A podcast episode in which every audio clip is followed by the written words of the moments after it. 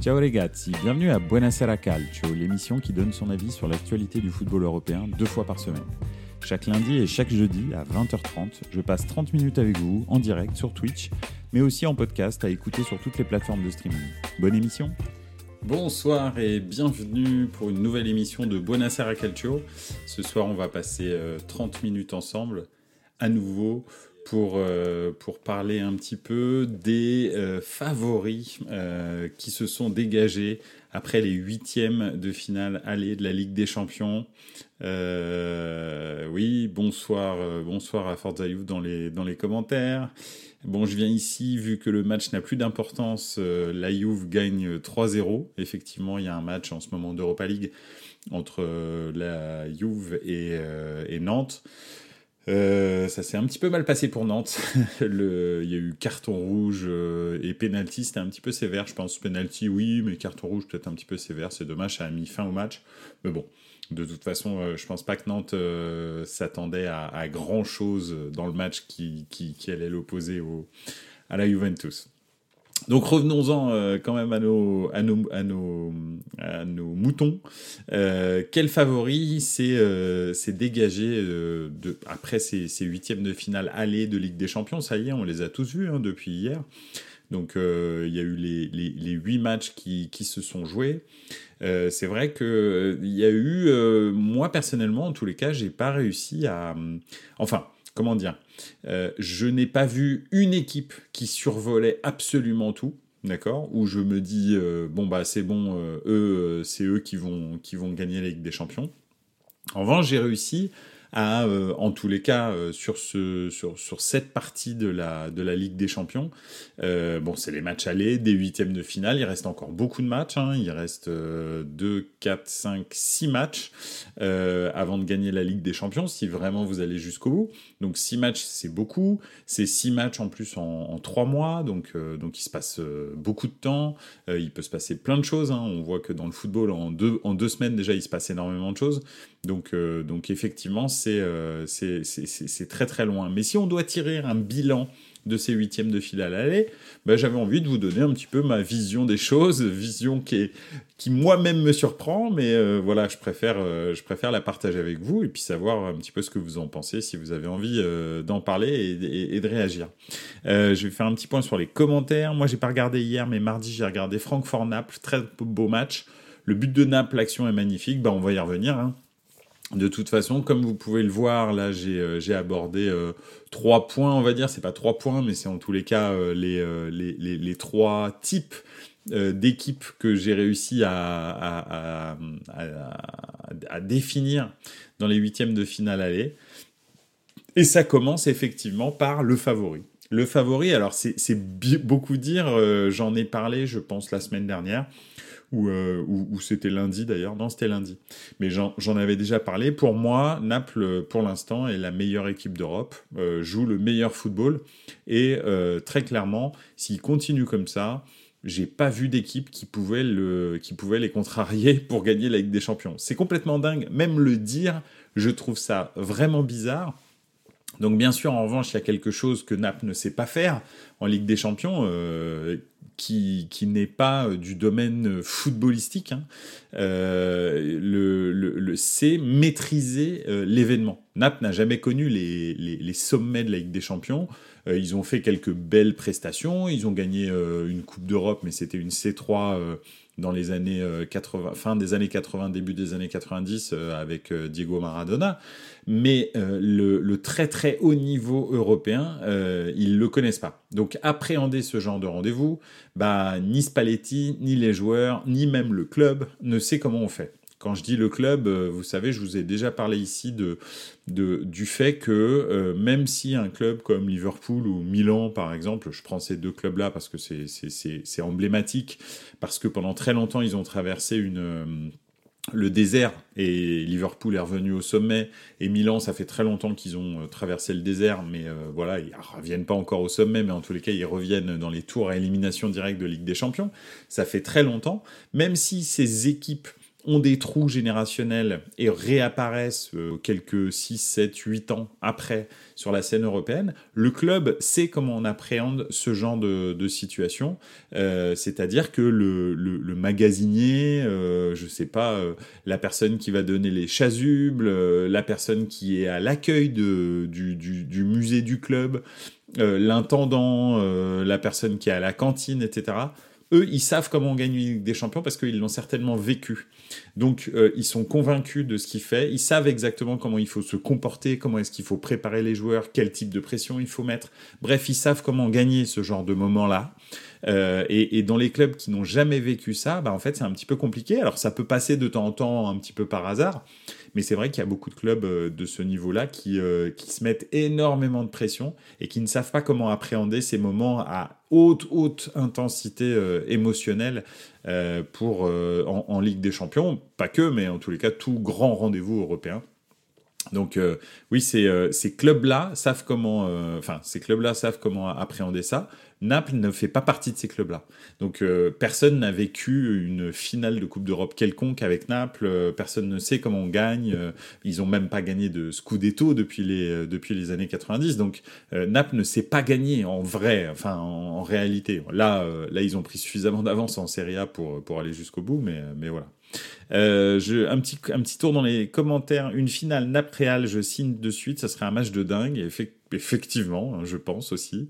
J'ai vu ça l'autre jour. Naples n'a jamais passé les huitièmes de la Grande Coupe d'Europe, c'est dingue. Oui, effectivement, Naples ne sait absolument pas comment on fait. Mais là, très honnêtement, avec le match aller qu'ils ont fait euh, à Francfort, euh, gagner à l'extérieur 2-0, même si les buts à l'extérieur ne sont pas, euh, ne, comptent pas plus que, que des buts normaux, ça change pas qu'ils ont gagné quand même le match aller 2-0 et que le match retour est chez soi. Même si c'est pas un avantage de, de, mettre des buts à l'extérieur, c'est quand même toujours mieux de gagner à l'extérieur et ensuite de recevoir en deuxième phase.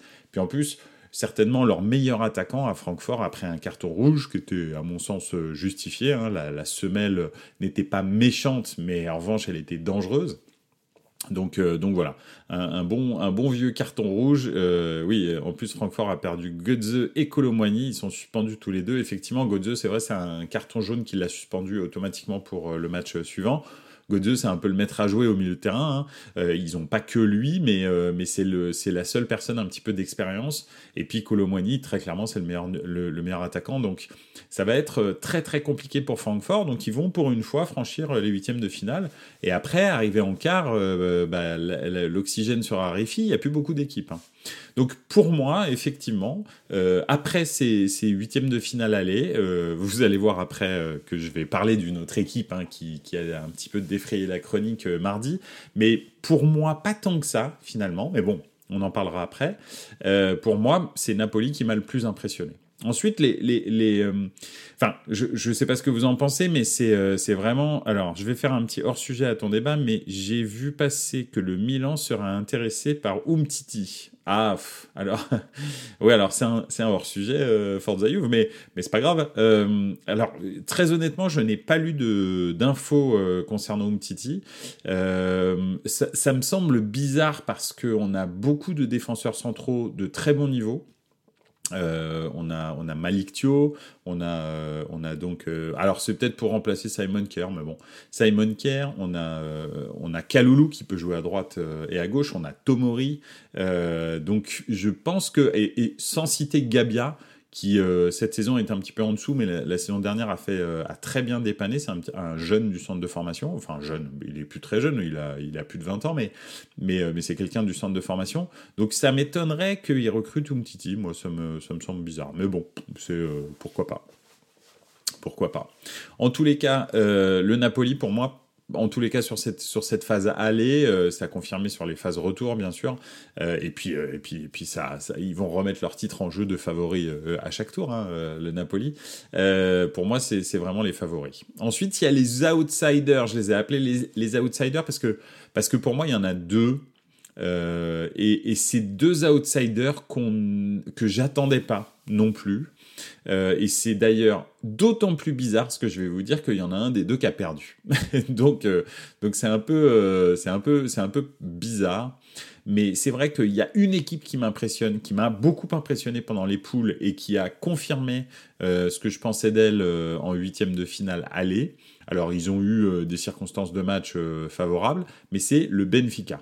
Le Benfica joue un football qui est vraiment très très agréable à voir jouer. Euh, Rafa Silva est, complètement dingue. Je trouve qu'il a un niveau stratosphérique. Il a arrêté la sélection euh, pour se consacrer euh, au Benfica, mais il a un niveau mais de dingo. ça faisait très longtemps que j'avais pas vu ça. Otamendi, c'est un vrai taulier. Au milieu du terrain, effectivement, ils ont perdu Enzo Fernandez qui est parti à, Chelsea pour je ne sais pas combien de centaines de millions d'euros, hein, bien sûr. Mais ça ne change pas que le Benfica, pour moi, fait partie des très gros outsiders de la Ligue des Champions. Euh, de là à ce qu'ils gagnent la Ligue des Champions, je ne sais pas, mais sur les phases allées des huitièmes de finale, ils m'ont encore impressionné. Et, euh, donc, ils n'avaient pas non plus un, adversaire dingue en face. Hein. Le FC Bruges, ils l'ont vite fait exploser. Mais ça change pas ils ont gardé, euh, ils ont gardé un très très bon niveau entre euh, la phase allée, enfin en tous les cas la phase de poule et, euh, la reprise post Coupe du Monde. Ils sont premiers de leur championnat, ils ont 5 points d'avance je crois sur Porto. Donc franchement très très très très belle équipe et ça ne m'étonnerait pas de la retrouver en demi-finale. la perte de Fernandez ne se voit pas, même ne se voit même pas, pardon. Il continue à tout gagner en championnat et Ligue des Champions. Ouais, c'est à dire que c'est une équipe qui ne perd quasi jamais. Ils ont d'ailleurs même battu le FC Porto en championnat, donc ils sont euh, quasi invincibles. L'équipe ne perd pas, ils, ont quand même terminé premier de leur euh, phase de poule euh, devant le Paris Saint-Germain. Paris Saint-Germain qui à l'époque était une équipe redoutable. Pourquoi? Parce que bah, les trois stars étaient ultra motivés par la Coupe du Monde. C'est plus vraiment le cas maintenant, comme vous avez pu peut-être le constater.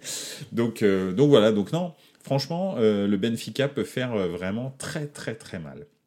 La deuxième équipe qui m'a impressionné euh, lors des phases allées de huitième de finale, après, dans les favoris, je mettrai le Real aussi une machine à gagner. Alors, j'y viens, j'y viens, t'inquiète pas. Euh, comme tu vois, il y a marqué le taulier. C'est à ce moment-là qu'on va en parler, mais il y a pas mal de choses à dire sur le Real. Euh, donc euh, oui, euh, la deuxième équipe qui m'a impressionné, à part le Benfica, bah, bizarrement, très bizarrement, c'est aussi une équipe portugaise. alors pourquoi est-ce que je dis bizarrement? Parce que hier je regardais Inter Porto, qui était un match d'ailleurs très très intéressant, bien plus que Manchester City et, et contre Leipzig. L'Inter a fait une très bonne partie, mais le FC Porto m'a montré beaucoup, beaucoup de, qualité et finalement, ils n'ont pas craqué du tout, voire même ils ont eu des très, très grosses occasions euh, euh, contre, contre l'Inter. Euh, ils ont juste craqué lorsqu'il y a eu l'expulsion d'Otavio. Hein, Otavio qui était très, très excité hier dès le début du match. il y a eu beaucoup, beaucoup de prises de tête. Mais ça change pas que cette équipe du FC Porto, moi, je la trouve très efficace. Ils ont des sorties de balles lorsqu'ils jouent en transition qui sont mais magnifique, mais vraiment magnifique. Hein. C'est impressionnant les, redoublements de passes, les appels en profondeur, les fausses pistes, etc. Honnêtement, ils, m'ont impressionné. Alors l'Inter en face, c'est une, équipe sérieuse, mais j'ai l'impression que les quarts de finale, ça sera un petit peu le plafond de verre. Le FC Porto est tellement surprenant en revanche, lui, que euh, je pense que s'ils passent en quart de finale, ce qui va être un petit peu compliqué hein, parce qu'ils sont menés 1-0, mais honnêtement, je les vois bien gagner euh, au retour au Dragao, euh, au stadio de, Dragao, je les vois bien gagner 2-0 ou 3-1 parce qu'en fait, ce qu'ils m'ont montré hier soir, bah, c'était vraiment du très haut niveau. alors ils ont un ou deux joueurs, bon c'est pas c'est le FC Porto, hein, c'est pas c'est pas je sais pas Manchester City, donc ils ont pas non plus un effectif complètement dingue. C'est vrai qu'ils ont des très très bons joueurs. Pépé en défense, parce qu'ils ont deux PP, ils ont aussi un en, attaque qui est très très bon aussi. Mais Pépé en défense est encore euh, vraiment, euh, on va dire, impérial. Otavio euh, est, pas mal. Le problème, c'est qu'il est très très excité, mais bon, sinon euh, voilà. Pépé et Taremi devant, c'est vraiment bon. Euh, ils ont un milieu de terrain qui a un nom Goutaji, je crois. Je suis désolé de, de, de, de, ne pas me souvenir exactement de son prénom, de son nom, qui lui est vraiment super fort. C'est un espèce de meneur de jeu devant la défense. Moi, je le trouve vraiment impressionnant. Non, honnêtement, c'est c'est vraiment très très haut niveau. Vraiment, le FC Porto, je pense que sans l'éliminer, sans, le, comment le l'expulsion, il serait certainement allé à, à 0-0 jusqu'à la fin du match. Et, et, en, en l'occurrence, euh, je pense même qu'ils auraient peut-être pu marquer un but. En plus, euh, Onana hier fait, euh, fait de super arrêts. Euh, un petit point dans les commentaires. Après, dans les favoris, bien sûr. En plus, étant largué en championnat, il pourrait tout miser sur la Ligue des Champions. Là, je pense que euh, on, on parlait du Real. Donc oui, attention à Porto. Ah oui, enfin, d'accord, non. Donc, en l'occurrence, c'est Porto. En plus, en étant largué en championnat, il pourrait tout miser en Ligue des Champions. Oui, tout à fait, parce qu'ils ont, ils ont 5 points de retard. 5 euh, points de retard en championnat de, du Portugal. C'est très compliqué à remonter parce que le championnat du Portugal n'est pas dense du tout. Il y a deux très très bonnes équipes, le Benfica et le FC Porto. Il y a Braga qui est un peu, euh, on va dire, qui est le troisième larron cette année, mais euh, en revanche, euh, en gros, les deux gros ils perdent jamais. Donc il y a que les, confrontations directes qui les départagent la plupart du temps. ils ont perdu le, match aller. Il restera le match retour. Ça change pas que un match est trois points et que Porto a 5 points de retard. Donc ça va être, ça compliqué. Oui, ils peuvent, vraiment se consacrer euh, à la Ligue des Champions. Et Porto fait partie de ces clubs, euh, comme le Benfica d'ailleurs. Mais bon, le Benfica, ça commence à, à, dater. Mais en tous les cas, Porto fait vraiment partie de ces clubs qui savent gagner la Ligue des Champions. Ils l'ont gagné en 2004. C'est la dernière grosse surprise qu'il y a eu euh, en Ligue des Champions. C'est-à-dire comme vainqueur final de Ligue des Champions. Je sais pas si vous vous souvenez, hein, c'était contre le, Monaco, l'AS Monaco, euh, de, Didier Deschamps euh, Ludovic Giuli, euh, Jérôme Roten, etc. Morientes, tout ça, ils avaient, une super équipe, Dado Percho et tout. donc, donc oui, c'est un club qui sait gagner la Ligue des Champions. Donc je ne sais pas s'ils le feront. Ça ne change pas qu'ils m'ont beaucoup impressionné et que c'est très bizarre à dire. En fait, là, les trois clubs que je vous cite, très honnêtement, si en début de saison on m'avait dit Mehdi, donne tes trois favoris euh, après les huitièmes de finale. À ton avis, quelles seront les équipes qui seront favorites ou en tous les cas qui t'auront le plus impressionné? Je n'aurais jamais dit Naples, Benfica et le FC Porto. Et pourtant, après avoir vu les phases de les phases de poule pardon et, euh, et les premiers matchs de, de huitième, bah, je suis obligé de dire ça parce que c'est vraiment ce que j'ai constaté au niveau footballistique. Euh, après, je sais pas si je vais trop vite, mais même en étant fan de Marseille, je n'enterre pas le PSG dans les outsiders. Alors, attention, là, moi, je parle vraiment euh, de des, je me base sur leur match euh, en huitième de finale aller et les phases de poule. D'accord Ça change pas que effectivement, tu as tout à fait raison, c'est ce que je disais au début, euh, le Paris Saint-Germain est capable de faire un switch, euh, passer sur, euh, sur on, que ces trois stars euh, commencent à un petit peu être plus, euh, on va dire, concernés par ce qui se passe sur le terrain, et ils peuvent tout à fait gagner avec des champions. Mais c'est exactement la même chose pour, et on va en parler après, je voulais, je voulais un petit peu aborder le sujet, sur, pour Manchester City par exemple. C'est pas parce qu'ils ont fait un match en demi-teinte contre le, le Leipzig que euh, Manchester City n'a pas la capacité de gagner avec des champions. Euh, ça change pas qu'ils l'ont jamais fait pour l'instant, mais, euh, mais ils ont clairement l'effectif pour gagner avec des champions. Est-ce qu'ils le feront? On ne sait pas. Mais c'est vrai que je me base, je me base vraiment sur ce que j'ai vu pour l'instant au niveau footballistique en poule et en huitième de finale aller. C'est pour ça que, que, je, parle de ça. Euh, mais je suis tout à fait d'accord avec toi. Le PSG, faut pas les enterrer. Euh, on va dire c'est les outsiders sur le. Euh, donc ça, c'est les outsiders techniques, hein, ceux dont je parle, le, favori, les outsiders et le taulier. Ensuite, il y a les outsiders, on va dire, sur le papier. C'est-à-dire, quels sont les clubs qui, en théorie, à n'importe quel moment gagner avec des champions. Bah, Manchester City et le Paris Saint-Germain, ils en font clairement partie. Le Bayern aussi, euh, dans une moindre mesure à mon sens cette année, mais le Bayern aussi euh, en fait tout à fait partie.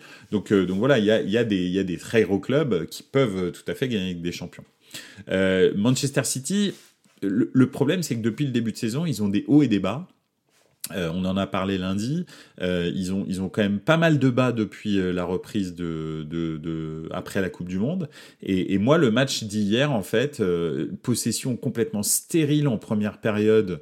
Euh, d'ailleurs il marque sur une erreur de relance. Hein, il marque pas sur sur sur une action vraiment. Euh, qu'ils auraient créé et, euh, et, et, et, le truc c'est que c'est que effectivement il, il, comment dire derrière, en deuxième mi-temps, quand euh, Leipzig décide de jouer, bah, en fait, ils se font bouger, quoi. C'est vraiment bizarre, mais alors, en l'occurrence, hier, il n'y avait pas De Bruyne. On sait euh, l'importance qu'a De Bruyne dans, dans le jeu de, Manchester City. Mais, mais c'est vrai que c'est quand même. Euh, moi, je trouve que c'est un petit peu inquiétant parce que Leipzig, c'est quand même pas une équipe euh, vraiment euh, très impressionnante, ni en championnat d'Allemagne, euh, ni pour ce qu'elle a fait depuis le début de la Ligue des Champions, même si elle commence à être un petit peu habituée, donc maintenant elle maîtrise un petit peu les événements, mais elle n'a pas été vraiment impressionnante. Mais ce qu'elle a fait hier à Manchester City en deuxième mi-temps, c'était franchement très très bien. Hein. Donc, donc voilà. le match nul contre Nottingham et Leipzig pour un club de grande ambition comme City, ça fait tâche. Ouais, c'est vrai, ça fait tâche.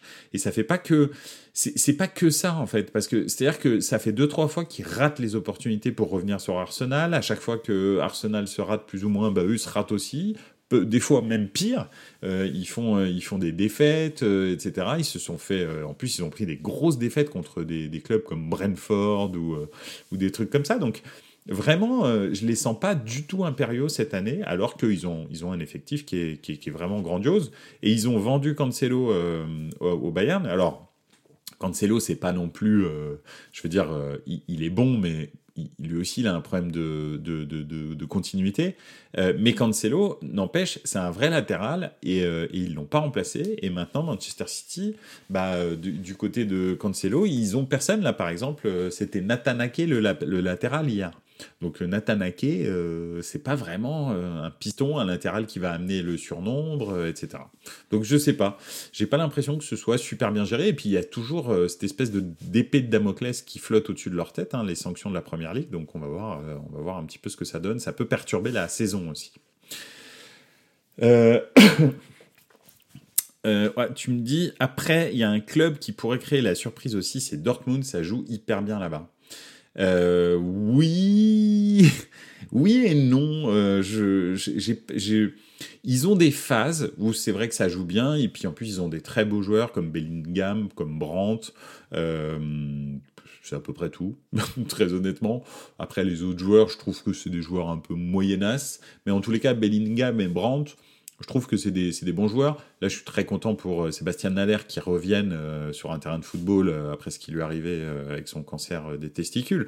Mais ça change pas que Sébastien Nader, ça sera jamais quand même un joueur vraiment super haut niveau. Alors, Adeyemi, Chan et Guerrero sont des bons joueurs. Mais Adeyemi, ok, son, son accélération, c'est impressionnant mais je mais, mais j'ai pas encore trouvé euh, quand il était à Salzbourg en fait j'avais je me, je je m'étais dit ouais, c'est un nouveau Haaland. Enfin quand, quand je dis c'est un nouveau Haaland c'est Salzbourg nous a trouvé encore un phénomène en fait. Et euh, ça va encore donner un truc euh, complètement dingue comme Haaland. Bah en fait pas vraiment. Il trouve pas vraiment de continuité. Il a une façon de jouer qui est ultra explosive mais il se blesse très fréquemment. Là il s'est encore blessé ce week-end. Alors ok il, fait une passe décisive, mais ça change pas qu'il se blesse euh, et, c'est une belle blessure euh, musculaire, donc il sera pas là pendant un petit moment. Euh, Emre Can, c'est un bon métronome au milieu, il est quand même pas au sommet de sa carrière. Guerrero, c'est un bon latéral, mais c'est pas c'est pas non plus du top top niveau. Après Dortmund, très honnêtement, quand vous regardez, Chelsea est en, est en peine en ce moment. Très clairement, ils sont dixième de première ligue, ils ont encore perdu ce week-end et tout. Et finalement, sur l'ensemble du match, honnêtement, la victoire de Dortmund, c'est boursouflé. Ça devrait pas être une victoire de Dortmund, ça doit être un match nul. Je pense que c'est vraiment le, le, truc le plus, le plus juste, voire même peut-être une victoire de, Chelsea sur le, en termes de, nombre d'occasions, etc. Je pense que ça, aurait été plus, plus juste. Et c'est en ça que je dis que Dortmund, bah, c'est pas non plus. Euh, moi, pas impressionné contre Chelsea. En championnat d'Allemagne, c'est euh, là ils ont ils sont sur un bon run, mais ils ont beaucoup de trous quand même, et j'ai pas l'impression que, enfin, ils déçoivent tout le temps en championnat d'Allemagne. C'est une constante euh, chez, euh, chez chez Dortmund. Donc je sais pas, moi je suis pas si je suis pas si enthousiaste que ça pour Dortmund, mais bon, Chelsea, j'en parle pas. Liverpool, j'en parle pas. Justement, passons au taulier. Alors, le taulier, c'est qui? Bah, Le taulier, c'est le Real. Hein. 14 euh, Ligues des Champions, euh, champion en titre, euh, 5 Ligues des Champions en 9 ans. Enfin, bon, bref. Euh, que dire de ce club? Je, je, peux pas dire que je le porte dans mon cœur parce que pour moi, c'est le euh, le, le comment c'est peut-être un petit peu enfin les, les gens en fait qui connaissent qui suivent le foot depuis peu de temps vont peut-être être surpris mais c'est le, le, le, seul concurrent du Milan euh, au niveau européen Euh, donc, euh, donc voilà, oui, parce que bah oui, le, Milan est le club qui a le plus de Ligue des Champions à part, euh, à part le Real, et, et donc c'est vrai que c'est pas le club que je, que je, que je porte dans mon cœur, parce que pour moi c'est eux que je regarde en fait, c'est eux que je veux rattraper. je veux que Milan arrive à 14 ou 15 Ligue des Champions. Donc oui, c'est complètement utopique, mais c'est comme ça. donc, mais ça change pas que c'est l'étolier quoi je veux dire, ce qu'ils ont fait encore à Liverpool. Alors c'est un Liverpool malade. Hein. Si, on, si on analyse le match, euh, le match de Liverpool n'a ni queue ni tête. C'est un match de minime ou junior euh, où les gars sont complètement euh, sans aucune stratégie. Le premier quart d'heure et même jusqu'à ce que le Real revienne à 2-2, c'est n'importe quoi. C'est du, mais honnêtement, c'est n'importe quoi. Au niveau technique, il y a des individualités qui font des différences, mais au niveau tactique, c'est pitoyable. Mais honnêtement, ce match est pitoyable. Quand, j'entends des gens dire que c'est un match qui va rester dans l'histoire du football euh, de la Ligue des Champions, euh, j'ai honnêtement, je, suis mais même plus que surpris parce que si le, but du jeu c'est un concours de du mec qui marque le plus de nombre de buts euh, qui sont des bourdes, bah alors à ce moment-là ça restera oui effectivement dans l'histoire de la Ligue des Champions. Mais si c'est dans un niveau technico-tactique, mais pas du tout quoi. En fait c'est un match qui est mais qui n'a ni queue ni tête. Et c'est j'en parlais euh, avec un ami euh, aujourd'hui. Je me souviens d'un 0-0 entre le, Real et Manchester United euh, dans les années 90, euh, fin des années 90 ou début 2000. Non, je crois que c'est fin des années 90. C'était le Real de Mihailovic, Souker, euh, Redondo, etc. Il y a eu un 0-0 au match, au match aller. C'est, un des matchs, un des plus beaux matchs que j'ai vu dans ma vie de passionné de football. Vraiment.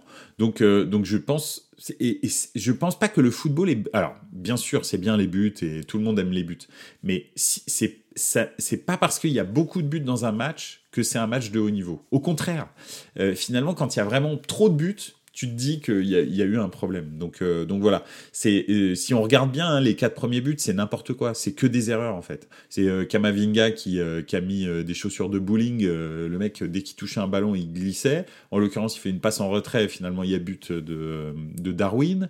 il y a une rotule de Courtois. Il y a une passe dans les pieds de, de Vinicius. Il y a quatre défenseurs qui défendent sur Vinicius. Il arrive quand même à frapper. Non mais je veux dire, c'est pas c'est pas normal, quoi, en fait. Il y a, plein, plein de choses qui sont pas logiques, mais il y a un truc que sait faire le Real, c'est maîtriser les matchs.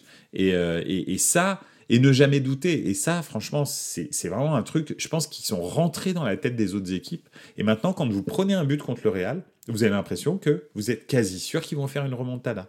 On a l'impression que tout le monde se liquéfie en face. Euh, juste euh, un petit point sur les commentaires. Zéro victoire pour les clubs anglais, mais trois pour les Italiens. Après, oui, le championnat anglais est fort. Du coup, en Ligue des Champions, ils sont souvent cramés. Oui, c'est vrai. Ils sont souvent cramés. Et puis, c'est beaucoup plus intéressant de terminer troisième, quatrième, cinquième de Première Ligue que de gagner la Ligue des Champions. Hein. Il faut savoir tu vas gagner plus d'argent à terminer en, en Première Ligue, c'est-à-dire à rester en Première Ligue, ne pas être relégué, que à gagner la Ligue des Champions. C'est-à-dire que le dernier de Première Ligue prend 120 millions, hein, je le dis souvent, mais celui qui gagne la Ligue des Champions, il, il prend moins que ça. Donc, je ne sais pas si vous vous rendez compte. C'est aussi pour ça que je, personnellement, je soutiens la, la, la Super League. C'est pas normal qu'il y ait 6 milliards de revenus euh, pour l'UEFA chaque année et que euh, les, les, clubs euh, ne prennent que, euh, que euh, une centaine de millions d'euros lorsqu'ils gagnent la Ligue des Champions. Vu comme c'est difficile de gagner la Ligue des Champions, c'est pas normal. Donc, donc voilà. Donc c'est pour ça que je, je, soutiendrai toujours la Première Ligue, la, la Super League, si, si, si bien sûr les, les clubs sont qualifiés euh, par le biais euh, sportif, hein, bien entendu. Donc voilà. Ou, ou, sauf si le Milan est qualifié chaque année. Non, je rigole, c'est une blague. Donc, euh, donc voilà, donc c'est, c'est, euh, c'est, en tous les cas, euh, le, le Real, euh, c'est un club qui maîtrise les choses et il a une histoire qui n'est pas rationnelle avec la Ligue des Champions. Mais vraiment, hein. Il, a, il, est vraiment, euh, vraiment une histoire qui est absolument pas rationnelle avec les des Champions. Et c'est pour ça qu'on ne peut jamais le sortir des favoris. En tous les cas, euh, ces dix dernières années. Parce qu'en fait, euh, même s'ils sont pas bons, le nombre d'années où on a dit sur ces cinq Ligues des Champions en 9 ans là qu'ils ont gagné, le nombre d'années où on a dit non mais ils sont cramés. Au mois de septembre, les mecs, ils, ils mettaient pas un pied devant l'autre. Et finalement, mois de mai arrive, mois d'avril arrive, ils sont injouables. Et, ça, c'est ça, c'est vraiment l'ADN encore une fois de ces grands clubs qui savent gagner la Ligue des Champions, qui savent exactement comment préparer les joueurs, mais à tous les niveaux, que ce soit sportif, physique, euh, psychologique, euh, à, tous les niveaux, même, même, même au niveau euh, opérationnel, c'est-à-dire l'intendance est bien faite, tout se passe bien, il n'y a pas, il a pas d'anicroche, ils sont, ils sont, ils sont vraiment c'est vraiment exceptionnel. Donc, euh, donc voilà. Donc je, je, voilà, je vois que le Real, qui ne m'a pas convaincu parce que son match contre le, Liverpool n'est pas génial, vraiment, euh, mais qui a une maîtrise de l'événement que aucun autre club n'a. Donc, euh, donc ça, c'est vraiment... voilà. Après, je parle pas de Milan et de Tottenham parce que pour moi, ils ont... Milan n'a aucune chance. C'est bien s'ils passent les huitièmes, déjà, ce sera pas mal. Tottenham pareil, ils ont, absolument aucune chance. C'est déjà pas mal s'ils passent les, les, huitièmes. Le Bayern, très honnêtement, ce qu'ils ont fait contre Paris, ça m'a pas du tout impressionné.